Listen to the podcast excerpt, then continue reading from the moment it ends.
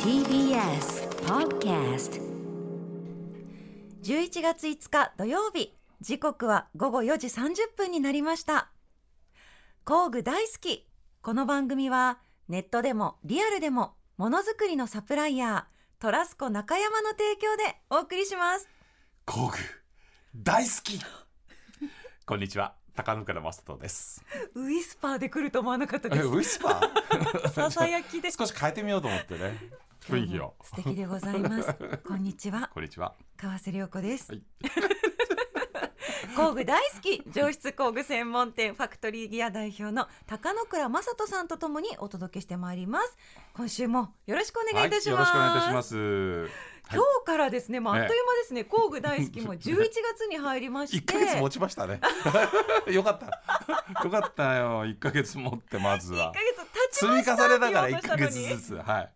持ちましたよもう大人気、 あ本当ね大人気 割とね隣のおじさんも聞いてますよってこれだけ言われちゃって隣の おじさんそう面白いねなんて言われでても「ハッシュタグ工具大好き」で検索するとうんうんツイッターとかもすごい盛り上がってて、はいねえねえゲストの皆さんも本当に豊かなうん皆さんがいらっしゃってるので、はいはいはい初回のゲストはね臼井ミトンさんもいらっしゃって、はいもう全然工具紹介できなかったですね。とそうそうそうそうそ うそう言いつつね毎回ねほとんど工具紹介できないっていうままみんなストレスを抱えてもう終わりですかって必ず言って帰 る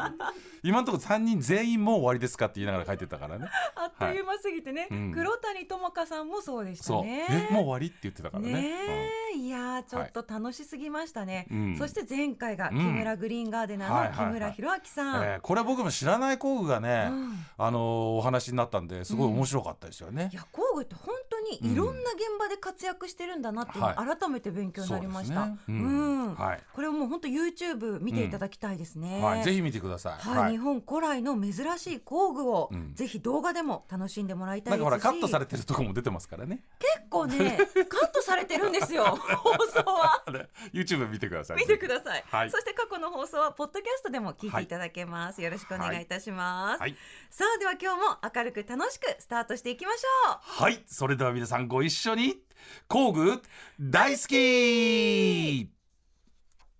TBS ラジオ工具大好きは工具専門店ファクトリーギア代表の高野倉正人さんと私川瀬良子がさまざまな工具好きの方をお迎えして工具や DIY に関する面白いお話を伺ったりする番組です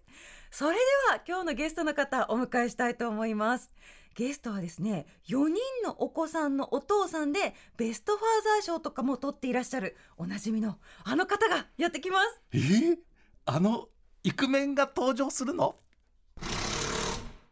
TBS ラジオ工具大好き川瀬良子とファクトリーギアの高野倉正人がお送りしていますさあ早速ですが、今回のゲストをお呼びしたいと思います俳優タレントの杉浦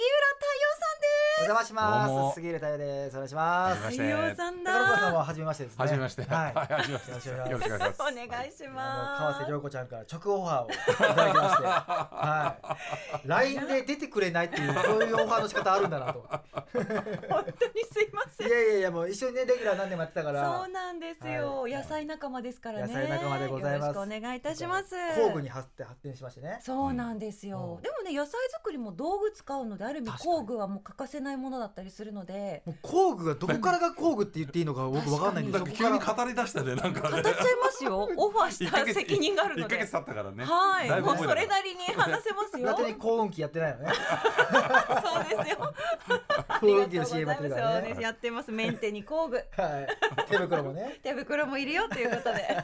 大事なもんです。よろしくお願お願いいししますます。さあ改めてなんですが、太陽さんのプロフィールを私からご紹介させていただきま見すれ。ます？いりますありがとうよ。ござもいうますこれすごいちゃんと読みたいんですけれども、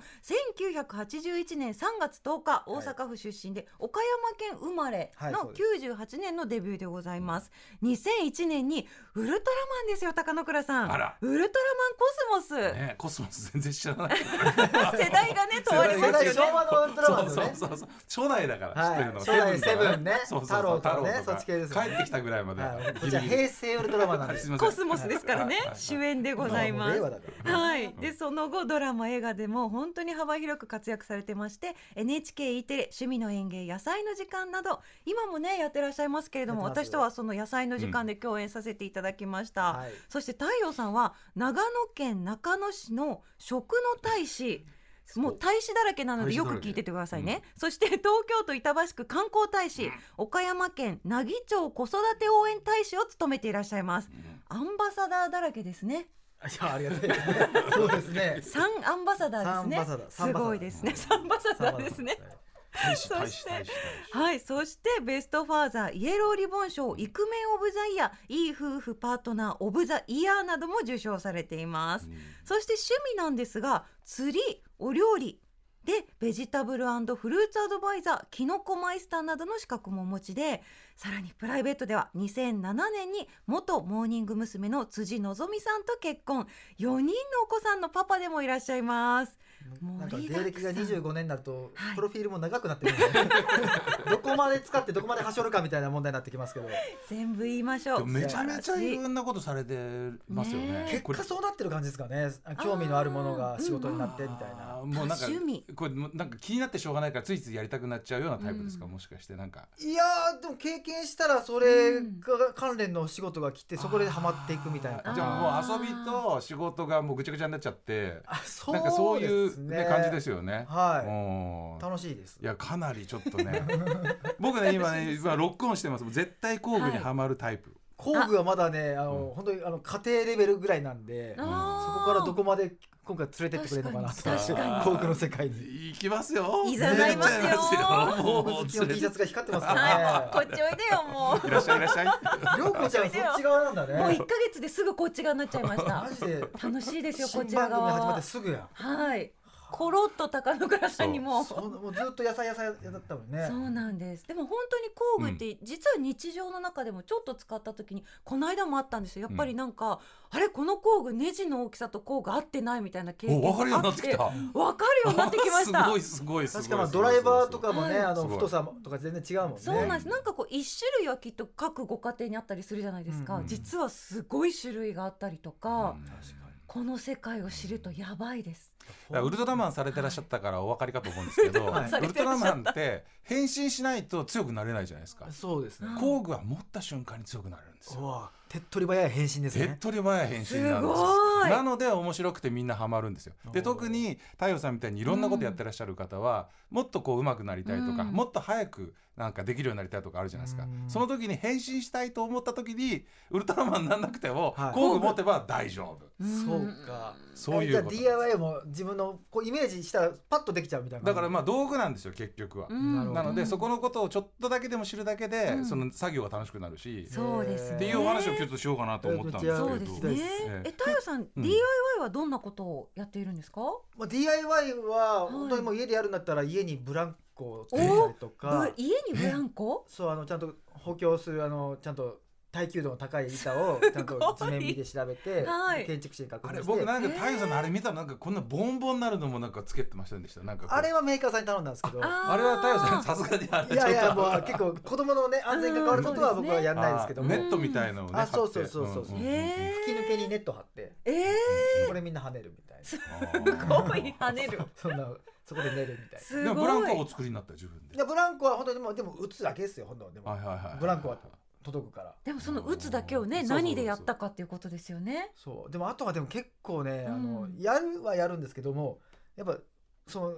師匠みたいな人がいて、うんこれをやりなさいっていううん指示をやっただけみたいなことが結構多いんで、はい自分でやるのは本当にニトリの届いたやつ組み立てるとか、うん棚作ったりぐらいなもんですかね、うんうんうんなるほどねはいじゃあまず入り口ですねまだ入り口です完もう全今にね、カウンセリング始まってるんで。カウンセリング始まってます 目がはい。心の奥底を見られてます今、はい。これからちょっとどこのあとなんかあるんですかなんか釣りとかなんああか僕えっとね、まうん太陽丸っていう僕の船があるんですけど船、うんそうか。はい、ウェイクボード用の船をはい釣り仕様に変えて、はいであのデッキ張ったりとかデッキマット張ったりとか、はいへーあとロッドホルダー釣り竿を刺すところつけたりとか、サンシェードをつけたりとはかはい、はやってますけど、あるじゃないですか 見つけちゃいましたね。あのね実はあのファクトリーギアの柏のお店って僕の創業したお店のすぐそばに、は伊藤匠さんっていうですね、うんはい世界チャンピオンがいるんですよバス釣りのバ。ス釣りのでその方があのお店が近くだったんで,、うんで僕実はそのちょっと学校の関係でも絡みがありまして、はいあの DM 送ったんですよインスタで。うんあそれでちょっとお話伺いたいんですけどって送ったら返事が返ってきまして、へーあの世界チャンピオンといきなりつながりましてですね、うんでちょっといろいろとお話しする機会があって、はいででものすごいやっぱり世界チャンピオンの方なんでであの DM とかいっぱい来るんですって、うんでほとんど返信しないんだけどなんで返信いただけたんですかって言ったら実はそのバスあのの、まあ、バスの試合に行くのに僕は釣り竿を持ってる時間よりも工具持ってる時間の方が長いんですって。へへそう信じられなくて「えどういうことですか?」って言ったら、はいバス釣りっていうのは、はい結局ポジションを求めて船で一番速いとこ行くじゃないですか、うんだから船の整備がめちゃめちゃ大事で、えなるほどふふボートレースに近いぐらいそれを自分でやらなきゃいけないんですよはああはあはあで湖の上ではたった一人だから、はいトラブルがあったりとかものすごいアメリカの湖とかだとめちゃめちゃバンピーで、うんもうそのたんあの魚探とかが動いちゃったりとか、うんうんうんロットが動いちゃったりした時に補修を自分でしなきゃいけない。へえそのために工具を持ち歩かなきゃいけないし船をメンテナンスする技術をちゃんと体得していかなきゃいけないっていうので工具にめちゃ興味があるんですって話でつながったんですよ。へあえバスボートも自分でメンテスしなきゃいけないんですねだってなんかすんごい琵琶湖の真ん中あたり行っちゃって何かあったら確かにもうど大変じゃないですか。確かにあ俺もそうかそうですよ。釣りに行ってメンそうテでスすどようしようみ。たいな相模湾の真ん中で何かあったらどうするんですか。ちょっとしたトラブルをねち自ょっ分としたでキトュラキュブルをッと工具使って直さないと本当俺知らないっす わあ教えて差し上げましょう。お願いします 表情が変わった太陽さん今今想像したらゾッとしましあたそうですよね必要ですよね必要ですねあとね例えば今 DIY で、はいあのもうお子さん 4, 4人もいらっしゃって。うんでやっぱ僕もね子供もう25歳なんですけど、うん小さい時っていろいろ一緒に遊び行ったりとか、はいでね大きくなって、まあ、一緒にほらハワイ行ってさとか言っても、あ全然覚えてないって言われちゃうじゃないですか、うん言われちゃうんですよ。はいあねあるあるですねあるあるでしょはいだけど道具があって何かを一緒にやったっていう経験はなぜか子供の脳に刻まれるんですよ一緒に作ったって一緒に作ったあーでその作った工具が残ってるとさらにもっとそのあの鮮明に子供ってうん覚えてますからはあ、うこん子供との思い出作りやそう教育にも役立つと役立ちまうすんでさらにいい工具だとその子供にその時使ってた工具を受け継ぐことができるんですねはあで世代を超えて工具って使われ続けられててこれドイツとかアメリカに行って僕は工具の話を伺うとねみんなそういうこれおじいちゃんがえーもらった工具を親父が使ってきて、うん今俺が使ってんだけどみたいな話があったうんうり、うんこれねいい道具使うっていうのはそういうなんかやっぱりね子供との自分の距離を縮めるために非常にいいツールになりますんで、家に一個工具箱いりますね買いましょう僕もあのうん持ってはいますけど簡易的なもうあの電動ドライバーとか、うんうんう本ん当にもうあの六角回したりするやつとかそういう基本的なものばっかりなので、んうん何があったら一番便利ですか、いやあまあ電動ドライバーはもちろんなんですけども、はいその電動ドライバーもいろんな種類があるのと、うんなるほどその電動ドライバーの先端につけるビットってね、はいもうこのもう1か月やってビット覚えたでしょ覚えま母しさんもね たカチャそうそう ドライバーガチャ はいもうそれもいろんな種類があって同じあの2番のプラスを回すにしても、その種類によってうんフィーリングだったりとか、ん締め心地が変わってくるっていうおー締め心地締 め心地はあはあはあはあでも作業が快適になりますしね快適になるしお子さんでもできたそりうとおか子供でもできるようになったりとか、うんでそうするとね子供がもうそれを使いたがるんですよ。うんなるほどねでそうするとメカニズムとかものがどうやって出来上がってるかの対話をお父さんが子供とできるきっかけ作りになるというへえ例えば初心者何作ったら一番いいですかまあでもねそれは逆にあの自分が作りたいものでいいと思うんですよ。うん例えばじゃあ子供と一緒にじゃあ今度庭でねちょっと外でおやつとか食べるようはないテーブルセットを作ってみようよでもいいしお。ーもう何でもいいと思うんですね。あとほらあの僕がね一番子供が小さい時にうん喜ばれたのは、うんたまたま親戚があの米軍に勤めてて、で米軍のあの中にあるあの基地の売店で自転車を買ったんですよ。はいへーそうするとアメリカのあそういうところって全部もうバラバラで届くうの、んコストコなんかもそうだけどバラバラじゃないですか。そうですねはいはいはでそれを組み立てるのに工具屋だから工具をずらって並べて「俺やるぞ」ってね分かんないんだけど説明書見ながらやるんだけど俺やって組み上げてる時の子供たちの目のねもうかっこいいお父さんで近所の男の子たち集まってきちゃってへでえ本当はめっちゃ困ってんだけど、はい簡単そうにお父さんやってるお父さんをこ ううちの息子が自慢げにこうねうちのお父さんすごいだろうみたいにやるという、へーそういうねのもありますよ確かこの前バスケットゴール買って、うん、バラバラで届いてあそうそうそうそうそう組み立てるのにめっちゃ時間かかったから、だかはそういらそういうちゃんと工具が揃ってればビューってできるわけですそうよ工具が揃ってればビューとできるしあとそのあのコストコとかで買っても工具ついてるけど、正直使いづらいんですよ。うんあの手でカチャンカチャンカチャンやるそうそうそうそうめっちゃ大変だったんですよ、ね、めっちゃ大変じゃないですか、はいそれを自分の工具を持ってると多分3分の1ぐらいになります時間うわ間違いなく結構4時間ぐらいかけて作りましたそれ1.5時間で終わってました本当ですかいい工具があればうわー使い心地はどうだったんですかだから添え付きのものうんが正解と思ってるから、そうかそうかうんそうですよねもう家にあるものは合わないと思ってるから確かにこれでもね昔はね確かアにメリカのそういう製品買うと工具ついてなかったんですよ。あそうなんですねつっていうのは持ってるのが当たり前だから。だけどやっぱりアジアとかで売るのに工具がついてないってクレームはあったんでしょうねそれで工具がつけられるようになったので本当に簡易的なもうやるためだけのものなんですね。でもアメリカ人は大体自分の家にブワーンって工具箱あっうわてーその中から最高のもの使ってそんつなんかもうあんた使わないですようんついてても捨てちゃうだけでカうん俺ビュンビュンバンバンやったらもうそう株上がりますよ確かにあったら全電動だけねドライバーだけでも違いますね全然違います、ううんん、あと手の入らないところをこう入れて回す工具もあるしあーもすうごい知らないと何買っていいかわからないじゃないですか、うんあもうねそういう方たちのためにこの番組あります素敵な番組です ねあ分かっていただけましいやた本当なんかこうこれを持ってたらいいよとかこれ作りたいならこれがあったとかなんかこう情報が欲しいかそらうですよねはいじゃあとやっぱりかっこいいんですよ太郎さんうんん見た目がそうそうね眺めてるだけで楽しいですそうえりょうこちゃん何持っ てるの私はですねまだ全然持ってないです何やそれ全部番組終わってから揃えようと思ってそういうことでもねもうポロポロポロポロほらハサミ買ったハりとサかミは持っさてまいすやあたかも私全部その手もそうって出たけど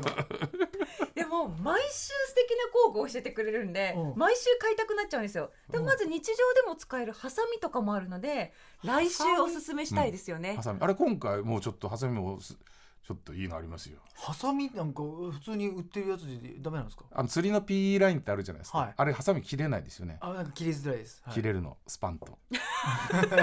ありますよもう P ラインが分かる時点であもう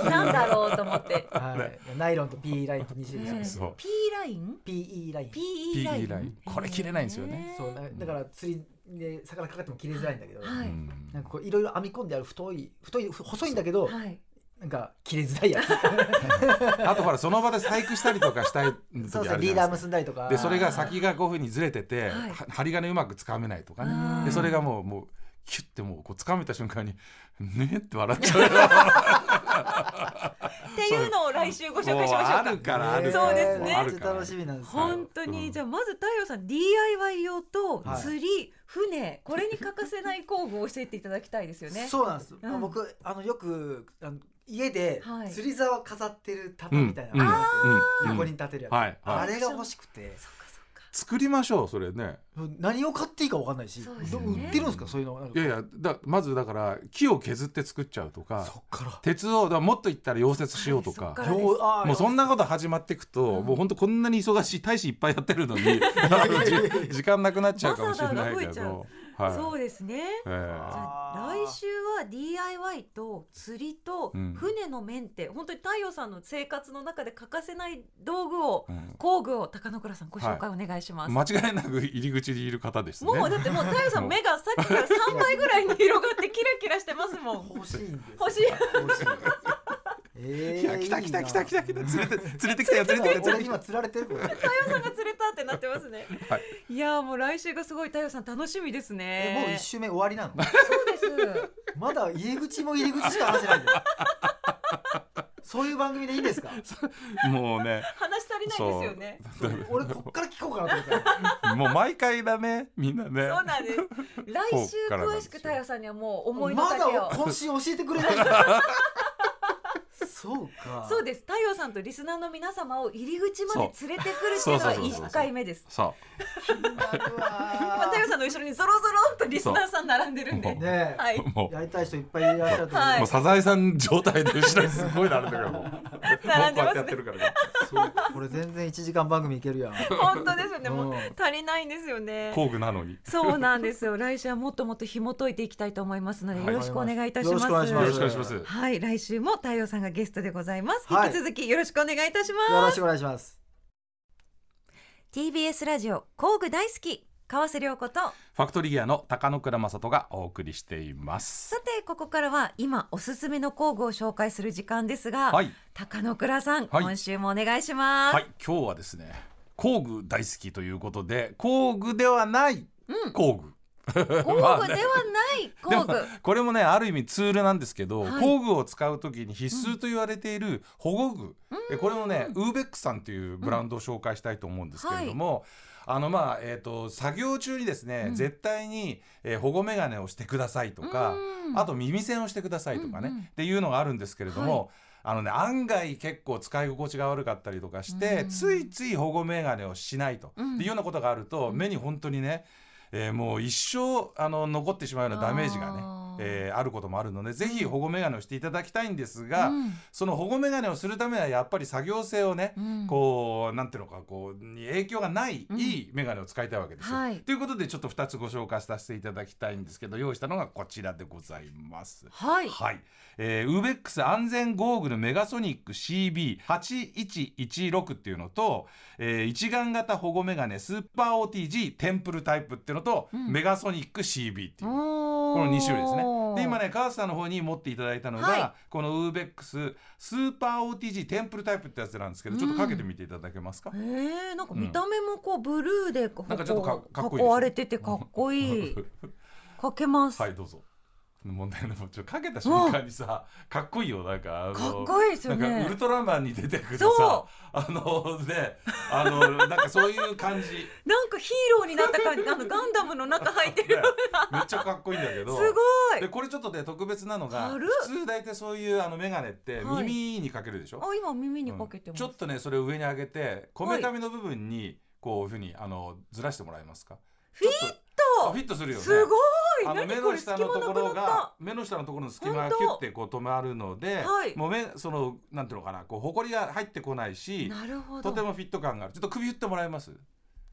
動かない動か ないすごいというものなんですねしかも視界もめっちゃクリアですこういうのってちょっと曇ったりとそうかそうそうそう歪んだりするイメージあったんですけど、うんまあそれがもう非常に使い勝手のいいテンプルタイプなんですテねンプルタイプすごいで今ね僕の方にあるのねこれゴーグルタイプあのスキはいーなんかで使うようなあー後ろのバンドがついてるやつなんですけれども、これはですね、これねちょっとやっかけてみたいとうん思ううんですけど、んこれね僕眼鏡してるじゃないですか、はい割とねごつい眼鏡をしてるんですがそれがすっぽり入りまして本こ当のだように本 笑ってるでし ょ当だ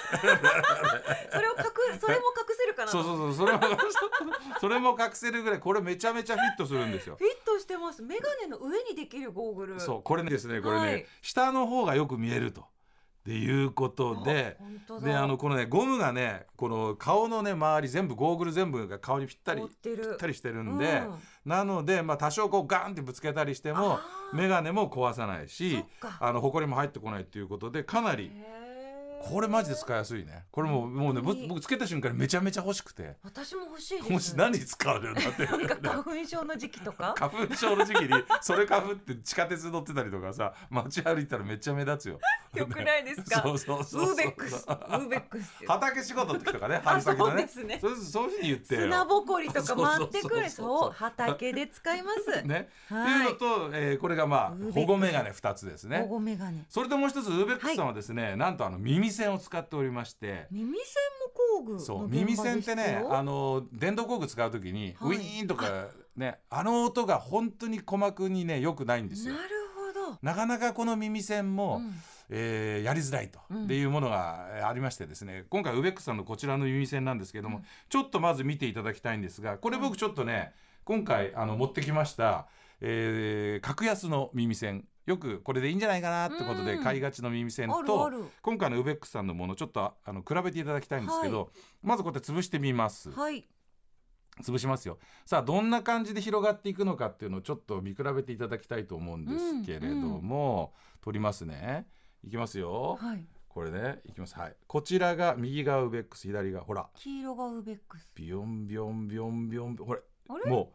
黄色全然大きくならないですよはい、ね。ウーベックさん潰れたまんま、ね、でオレンジの方は一周にして大きくなりましたね。はいでねこのスピード感の違いがうん耳の内側の形にしっかりフィットするかしないかの違いになってくるんですね。なるほどなんか早く戻った方がいいんじいゃいないかとよう思な感じがするけどいがちゆでっすくけりど戻ることによって複雑な耳の形状にフィットしていくっていうことではあこれね実際やってみると全然違うので。はいまあ、あの遮音性の32デシベルっていう数字はあるんですけれども、うんちょっと母さんもやってみてくださいちょっとね、はいこう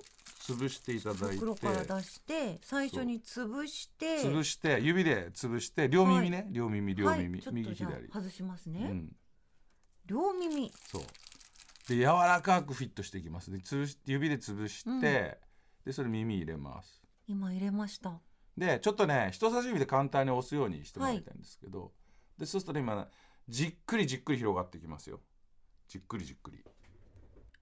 なんかね普通のものだと要はこう、はいもう本当にねあのススポンジをただ耳に突っ込んでるみたいな感じなんだけど、うこれがじっくり広がっていくことによって、うん耳にフィットしていくとうんでいいですかなんか来てる感じしない来てる感じするでしょ特あに左が来てます来てるよはいだから耳に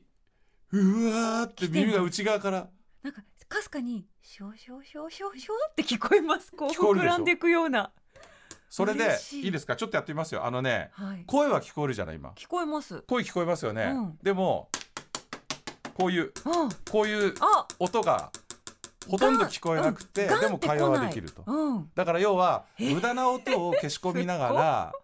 言葉はで会話はできるんですへえこれがやっぱりいい耳性の特徴なんですねめちゃくちゃいいですちょねっと外していきましょう、はいもう耳ほらやばいでしょこれうあ本当だびっくりよねうわこれ俺ちょっと今ねごめんなさいあのな今初めて入れたんだけ どあまりの性能にね素でびっくりして音がます全然違う聞こえ方が全然違うし耳のフィット感も全然違うと、うん全然違ということでうまだちょっと耳の形してそるうしてるでしょ母さんの耳の内側はその形なん恥ずでかすしよいなんか恥ずかしいっていう 感じでですねやっぱり耳栓何でも同じだと思ってますけれどもこんだけ違うということですぜごいひですねあの日常的にこうねインパクトドライバーバンバン打ったりとかグラインダー回してるうん職人さんの皆さん、え自分の使ってる耳栓で大丈夫だっていうことじゃなくて一回ウーベックス使っていただくと、はい本当にね一日作業が終わった後のあの聞こえ方が変わってくると思いますそんでう。か疲れがねい変わってきますよね、ぜひお試しいただきたいというふうに思います。はい工、具の幅の広さよ、ねすごいですね耳栓と棒なんだよ耳栓とね防塵メガネだけどこんなにね、うんちょっと違いがわかるというのがまた面白いところめっじちゃなゃいかな面白いでとす思います。はあいりがとうございました、はさあまた次回の工具紹介も楽しみにしております TBS ラジオ工具大好きではリスナーの皆さんからのメールを募集しています工具に関する熱い思いやご相談番組の感想などなどどうぞお気軽にお寄せください宛先は 59@tbs.co.jp です59は数字で5と9工具ですね 59@tbs.co.jp です採用された方には番組特製工具大好きステッカーをプレゼントします工具大好きステッカーは非売品で工具が大好きであるという人の認定品でありますからね。はい、はいもうメールいただいてるみたいなのでまたね、うんはいご紹介できるといいですよ ぜねひ皆さん、ねはい工具大好きステッカーどんなのなんでしょうね。ねはいハッシュタグも盛り上がってますしね、はいぜひよろしくお願いします、はい高中さん今うん日いかがで した、えもうね来週が楽 しみ。ねもう手ぐすね引いてお待ちしたいと思います。もうニコニコが止まらないです ねもうねもう絶対予備軍ですから工具好き。そうですね、はい。早く一週間経たないかな 楽しみにしております、はい次回もどうぞよろしくおよ願いろいしくおた願いししまますす。工具大好きここまでのお相手は川瀬良子とファクトリーギアの高野倉正人でした。また次回、工具が今よりももっと好きになっているあなたとお会いしましょう。さようなら工具大好きこの番組はネットでもリアルでもものづくりのサプライヤートラスコ中山の提供でお送りしました